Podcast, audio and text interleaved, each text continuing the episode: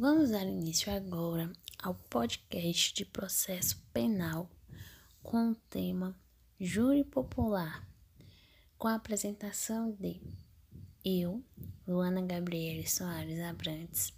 e posteriormente a minha colega Graziele da Silva Bonfim. A instituição do júri ela é dada como uma garantia individual prevista pela Constituição Federal de 1988, em seu artigo 5, inciso 38, que atribui uma competência mínima para que seja julgado os crimes dolosos contra a vida. Trata-se assim de um órgão jurisdicional podendo ser de primeiro grau da justiça comum, estadual ou federal. Esse júri ele é composto por cidadãos, que vão ser os juízes leigos, os mesmos são escolhidos por sorteio, que são temporariamente investidos de jurisdição, bem como também nessa composição está presente um juiz de direito. Mas o que são e quais são os crimes dolosos contra a vida que poderão ser julgados pelo plenário do júri? São aqueles crimes previstos no capítulo do Código Penal, presente na parte especial, no título 1, no capítulo 1 do Código no Código Penal, que são aqueles dados como o homicídio doloso, o infanticídio, o induzimento ou instigação ao suicídio, bem como também o auxílio e o aborto, que pode ser em suas formas consumadas ou tentadas que também está previsto no artigo 74, parágrafo 1 do Código de Processo Penal. Entendendo um pouquinho mais a fundo sobre esse conceito do Tribunal do Júri, existem alguns princípios constitucionais que regem o mesmo. A plenitude de defesa um princípio que rege todo o processo criminal, que garante que o acusado tenha sua ampla defesa, em que permite que o acusado se beneficie e use de argumentos que tenham cunho moral, sentimental, religioso, além de permitir que os jurados deste tribunal do júri possam julgar diante informações que não constam nos autos e que foram apresentados durante a argumentação de defesa do acusado. O segundo princípio que rege o tribunal do júri é o sigilo das votações. O segredo das votações é postulado em que se origina a necessidade de manter os jurados salvos de qualquer fonte de coação, embaraço ou constrangimento. Ou seja, os jurados dados como leigos, eles devem ter a sua privacidade de votação, não devendo ser exposto se o mesmo manteve impune ou não impune o acusado, sendo de total sigilo a sua decisão. Outro princípio é a soberania dos vereditos. Tal princípio vai propor que nenhum órgão jurisdicional de instância superior possa substituir ou anular a decisão dada pelo Tribunal Popular independente do resultado, se foi improcedente ou procedente a pretensão punitiva. Todavia, deve-se ainda ressaltar que tal princípio da soberania não vai impedir que o, segun, o segundo grau do tribunal ou seus superiores anulem a decisão por decorrência ou, caso constatado, o vício processual, que aí sim vai dar encaminhamento à nulidade processual. Conhecendo agora mais um pouquinho sobre o Tribunal do Júri, vamos conhecer e destacar alguns requisitos que são necessários para que uma pessoa possa ser jurada em um tribunal do júri. Um dos requisitos é a nacionalidade brasileira, em que somente os brasileiros, natos ou naturalizados, podem ter a oportunidade de serem jurados em um tribunal do júri. Outro requisito previsto pelo artigo 436 do Código de Processo Penal é a cidadania. Tal pessoa, para ser jurada, ela deve ter a sua capacidade eleitoral ativa, bem como também gozar de todos os seus direitos políticos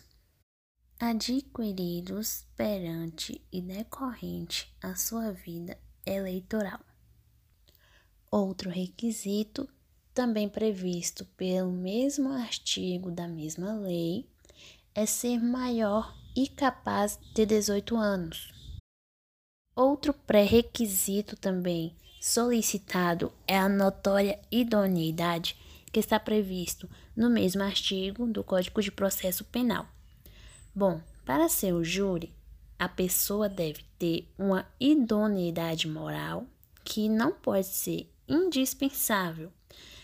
devendo ter uma boa conduta social, não é, constar antecedentes criminais, assim como os ébrios e usuários de entorpecentes, se excluindo dos requisitos para, para compor o tribunal do júri. Outro requisito é a alfabetização.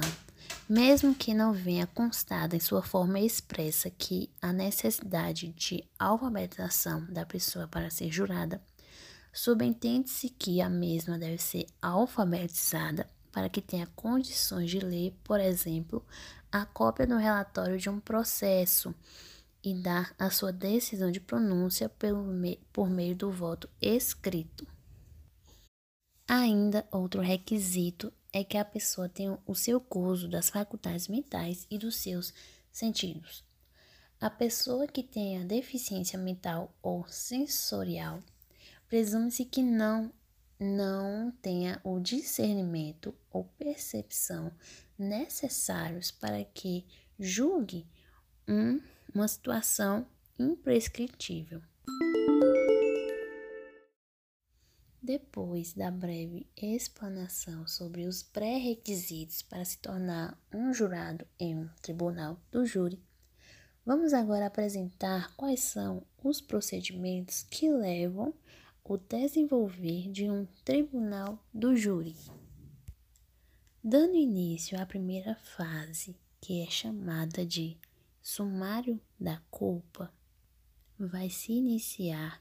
com o início da denúncia e vai encerrar com dada a decisão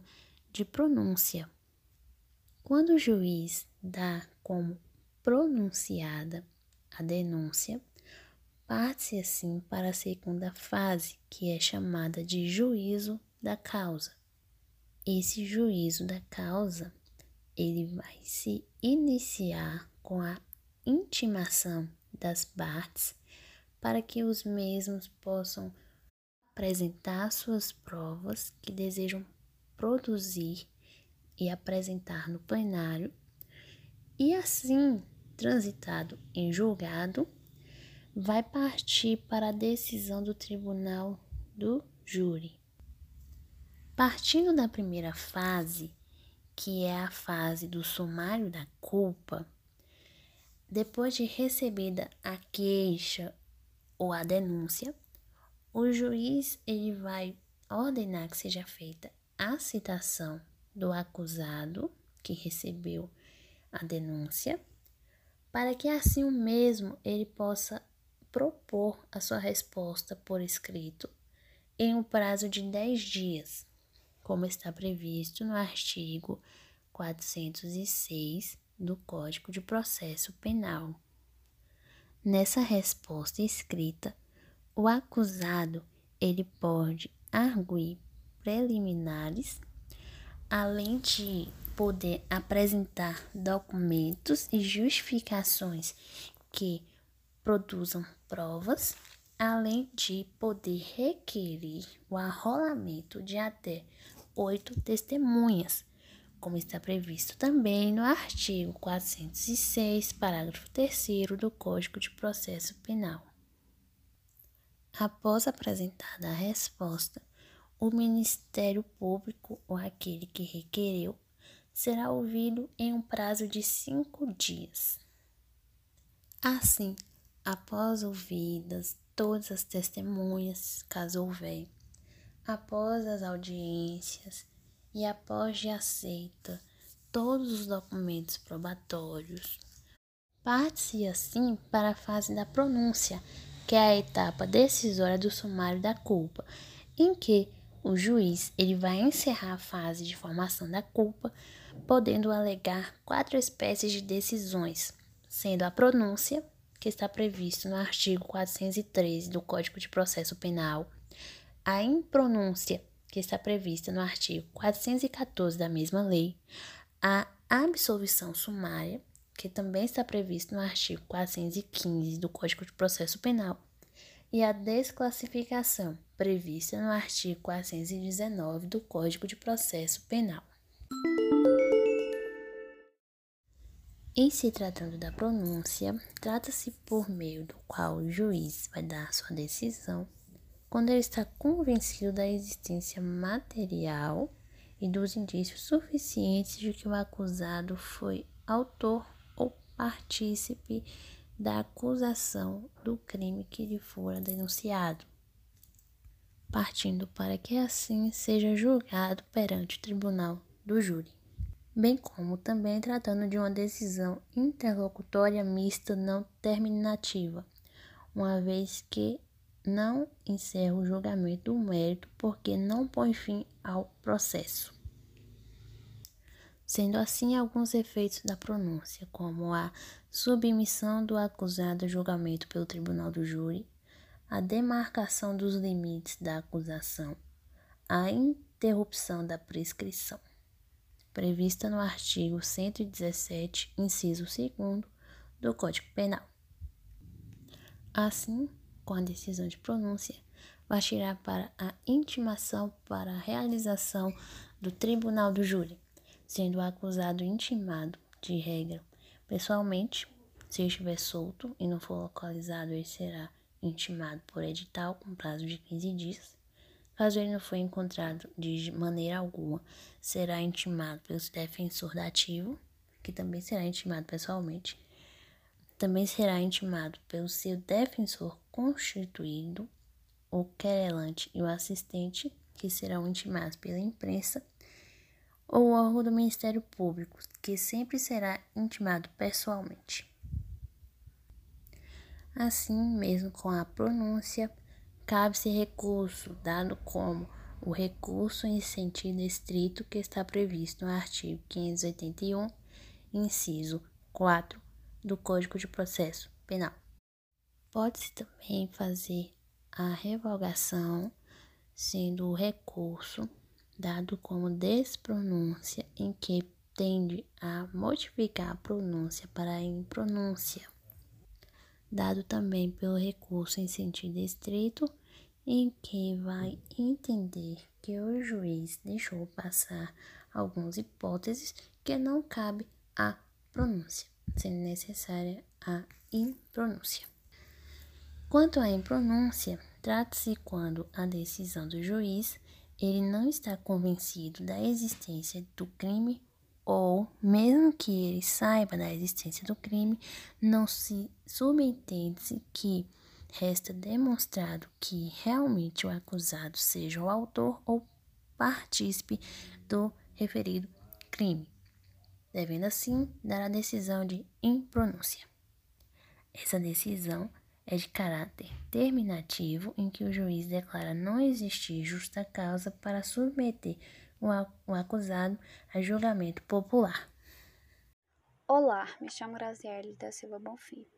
Absolvição sumária. Trata-se de uma sentença definitiva por ensejo da qual a presunção punitiva é julgada inconvincente, ou seja, ao contexto do que ocorre com a discriminação de ordenamento de mérito, que terá lugar na ocasião que o magistrado cogitar, que são eles, confirmada a obstinação do fato, demonstrando não ser o réu autor participe do fato, que o acontecimento não estabelece infração penal, e é evidenciada do motivo de extinção de pena, com restrição da inimputabilidade em leso se essa consistir em um excepcional teste defensivo. Presente na Lei nº 11.689 de 2008, desenvolveu as conjecturas de absolvição sumária que somente então era privada das hipóteses de importância de causa de eliminação, ilegalidade ou de culpabilidade do agente.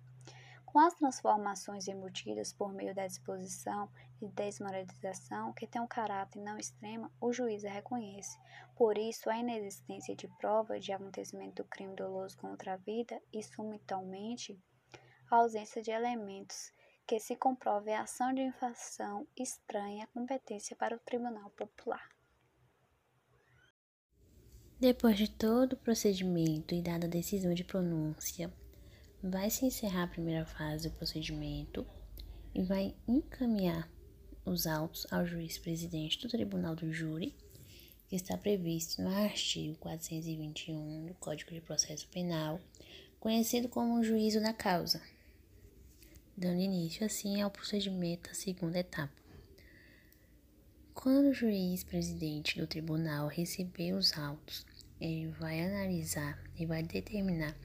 que seja intimado o Ministério Público ou requerelante, para que assim o defensor ele apresente um rol de testemunhas em um prazo de cinco dias em que, em que deseja escutar durante o julgamento do Tribunal do, Juro, do Júri sendo o máximo de cinco pessoas, e requeram diligências e se juntem os documentos necessários. Também previsto no artigo 422 do Código de Processo Penal.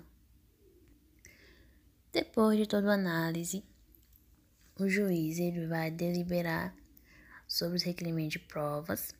e após todos esses procedimentos, ele vai fazer um relatório bem simples sobre o processo que também está previsto em artigo, sendo o artigo 423 do Código de Processo Penal. Após todo o procedimento, superada a, frase, a fase preparatória do juízo da causa, haverá assim um prazo de cinco dias até a data de sorteio dos jurados, uma reunião periódica para que seja assim determinado a inclusão da pauta do julgamento no tribunal do júri. Após o sorteio dos jurados, vão ser feitas as intimações dos 25 jurados para reunião periódica. E essa intimação ela deve ser feita por correio ou por qualquer outro meio que seja hábil para que os mesmos compareçam nas datas de julgamento designados. Depois de toda a intimação dos jurados, depois que, se houver alguns que não possam comparecer, deverão justificar, e assim, no dia do, do julgamento do Tribunal do Júri, serão sorteados dentro esses que compareceram sete para a formação do Conselho de Sentença. Esses sete sorteados não podem ter nenhuma comunicação direta ou indireta com o juiz presidente e, quando houver, terá pena de exclusão e multa de 1 a 10 salários mínimos, como previsto no artigo 466, parágrafo 1 do Código de Processo Penal. Assim, iniciando a sessão plenária, o ofendido e seguinte das testemunhas de acusação, eles vão ser inquiridos sucessivamente pelo juiz, o Ministério Público, o assistente, o querelante, o defensor e, por fim, todos os jurados que desejarem, os quais arguirão por intermédio do juiz, como está previsto no artigo 473 do Código de Processo Penal. Sendo assim, após a rolada das testemunhas, o defensor ele terá a oportunidade de perguntar, fazer perguntas ao mesmo após o juiz presidente permitir que sejam feitas perguntas mantendo no mais possível a ordem legal. Essas perguntas elas vão ser feitas pelas partes diretamente às testemunhas, sem que haja intermediação do juiz, evitando que assim eles podem ser induzidos a respostas que tendem a oferecer. Assim, durante o plenário, podem ser requeridos que sejam apresentadas novas provas, novas testemunhas e assim começar a argumentação. Durante a argumentação, pode-se também apresentar novos requisitos que não foram antemão apresentados por escrito no processo físico, podendo apelar para vários meios de convencimento dos jurados, como o uso do sentimentalismo, da religião, mexendo muito com o psicológico dos mesmos. Durante esse tempo de debate, começando pela defesa, que tem é, geralmente um prazo de uma hora e meia para se pronunciar, poderá posteriormente, depois da defesa apresentar os, os seus argumentos, poderá assim ser feita a réplica e tréplica, que serão pelo menos em um prazo de uma hora. Após todo o procedimento do tribunal do júri, será encaminhado para uma sala secreta o juiz, juntamente com os jurados, o representante do Ministério Público, o assistente, o querelante, o defensor do acusado, o escrivão e o oficial de justiça, que vão passar, sem a presença do réu, a realizar uma votação, está prevista também no artigo 485 do Código de Processo Penal. Assim, começando a votação, o juiz vai distribuir uma, algumas cédulas contendo a palavra sim e outras contendo a palavra não. Cédulas essas fáceis de dobrar para que assim seja secretamente recolhida os votos. Após conferir se há realmente sete cédulas é, dentro da urna, o juiz ele vai proceder com a abertura dos votos e vai registrar o resultado de cada votação. Após a votação, todos voltarão para o local onde estava sendo realizado o plenário do Tribunal do Júri e dará a sentença. Essa sentença ela não deve se basear, não precisa necessariamente se basear com a fundamentação do resultado do mérito da decisão, bastando apenas o juiz fazer uma menção ao resultado da votação, declarando assim o réu condenado ou absolvido. Em caso de houver a condenação do réu, caberá ao juiz, é, com a necessidade de fundamentação, regular as sentenças proferidas com a existência ou inexistência das circunstâncias de agravantes ou atenuantes genéticas alegadas durante os debates. E, caso contrário, quando o réu for absolvido, o juiz vai mandar que coloque o réu em liberdade, caso ele não estiver preso, e revogará as eventuais medidas cautelares reais ou pessoais que tenha declarado. Após todo o ritual, será proferida a sentença e dará a publicação perante o plenário com a leitura na frente do réu e dos circunstantes e após o juiz a declarar encerrada a sessão. Com essa explicação sobre como é realizado o Tribunal do Júri, finalizamos assim o nosso podcast. Espero que tenham gostado e aprendido um pouquinho. Muito obrigada pela atenção e até breve.